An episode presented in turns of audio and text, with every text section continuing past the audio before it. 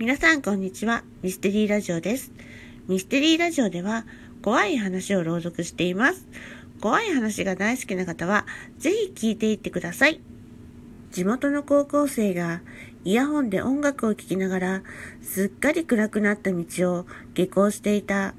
途中、商店の前に設置してある自販機でジュースを買って帰るのがいつもの癖だ。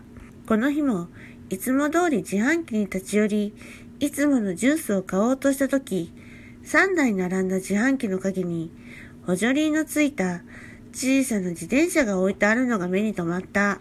前から置いてあったっけ？一瞬そう思ったが、特に気にせず、ポケットの小銭をまさぐっていると、自分の真後ろに子供が立っているのに気づいた。振り返らずとも、気配と商店の真っ黒なガラスに自販機の明かりで小さな足が映り込んでいたからだ。そうか。多分この子もジュースを買いに、近所からこの自転車で出てきたのだろうと思い、気にせず自分の分のジュースを買い、帰ろうと振り返ると、そこに子供はいなかった。多少ゾッとしたが、気のせいだと思い、そのまま家に帰った。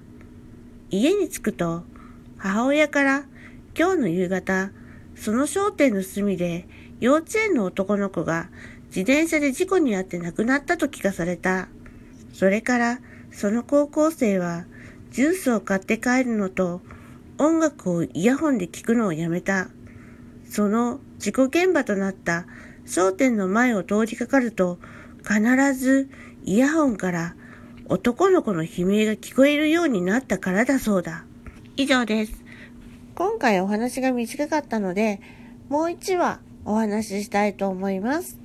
これは今から10年ほど前のお話です。当時学生だった私は高い時給に惹かれ、葬儀場でアルバイトをしていました。葬儀場のバイトといっても、私の仕事は机や椅子の用意など、主に会場のセッティングだけでしたので、直接ご遺体を見たり、関わったりすることはありませんでした。その日、最後の式が終わり、片付けを済ませた後、家に着いた頃には夜の10時を回った頃でした。家に着き、台所へ向かうと、テーブルの上に母が用意してくれた夕飯が置いてありました。夕飯をレンジで温め、冷蔵庫から飲み物を出そうとした時、疲れていたこともあり、うっかり惣菜の入った入れ物を落として、中身を床にぶちまけてしまいました。うわやっちゃったよ。がっかりしながら飛び散った惣菜をティッシュで集めていると、冷蔵庫の下に何やら白っぽいものが落ちているのが見えました。掃除用のハンディモップを使って、それを冷蔵庫の下から引っ張り出してみると、予報に反して、綺麗で真っ白なハンカチより一回り大きな正方形の布でした。どうせこんなところに落ちている布だから、きっと雑巾だろう。めんどくささも手伝って、勝手にそう判断した私は、その布を使って、惣菜で汚れた床を拭き、洗いもせずに、そのままゴミ箱へ捨ててしまいました。その後、食事と入浴を済ませ、部屋のベッドに倒れ込んだ私は、すぐに眠りに落ちました。どのぐらい眠っていたのでしょうか。なんとなく目が覚めた私は、時間を確認しようと目を開けたのですが、顔の上に布のようなものがかぶさっていることに気がつきました。ん？布団かな？そう思いながら顔の上に手をやって確認すると、それは一枚の布でした。これ、冷蔵庫にあった白い布だ。そう思った私は、なんだか急に怖くなって、顔の上の布を取って部屋の床に投げ捨てました。薄暗い部屋の中央にパサッと落ちた布は、ぼんやりと白く光って見えます。なんだよこれ、夢か？私はなんだかものすごく嫌な予感がして、じっとその布を見つめていました。すると、その布が床の中から何かに押し上げられるように少しずつ浮き上がっていきました。ゆっくりと浮き上がっていく布を押し上げているのは髪の長い女の顔でした。真上を向いたその女は白い布を顔に乗せ、まっすぐな姿勢のまま少しずつずるずると床から出てきました。着ているのは真っ白な死に装束です。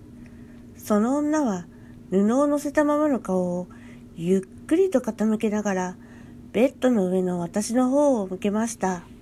部屋の出口はその女の向こう側です。私は逃げようにも逃げられず、その場でじっと布で覆われた女の顔を見ているしかありませんでした。その時、女の顔を覆っている布がふわっとめくれ、真っ赤な口紅を引いた口元が薄ら笑いを浮かべながら動くのが見えました。今日、焼かれたの。情けない話ですが、その瞬間、私は気が遠くなり、気づいた時には朝になっていました。部屋の中を探しても、あの白い布はどこにもありませんでしたが、あの女のかすれた声は今でも鮮明に耳に残っています。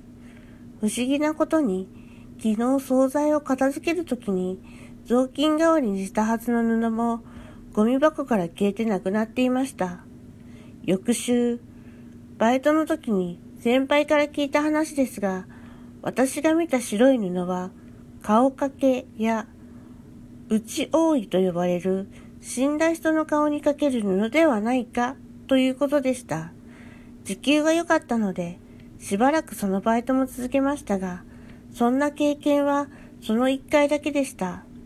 それにしても、彼女は一体誰だったのか、なぜ私にあれを伝えたのか、今でも全く理由はわかりません。以上です。今回のお話は短かったので、二つお話を話したんですが、いかがでしたか？ミステリーラジオでは、こういった怖いお話を朗読しています。怖い話が聞くのが好きという方は、ぜひ次回も聞きに来てください。それでは、ミステリーラジオでした。バイバイ。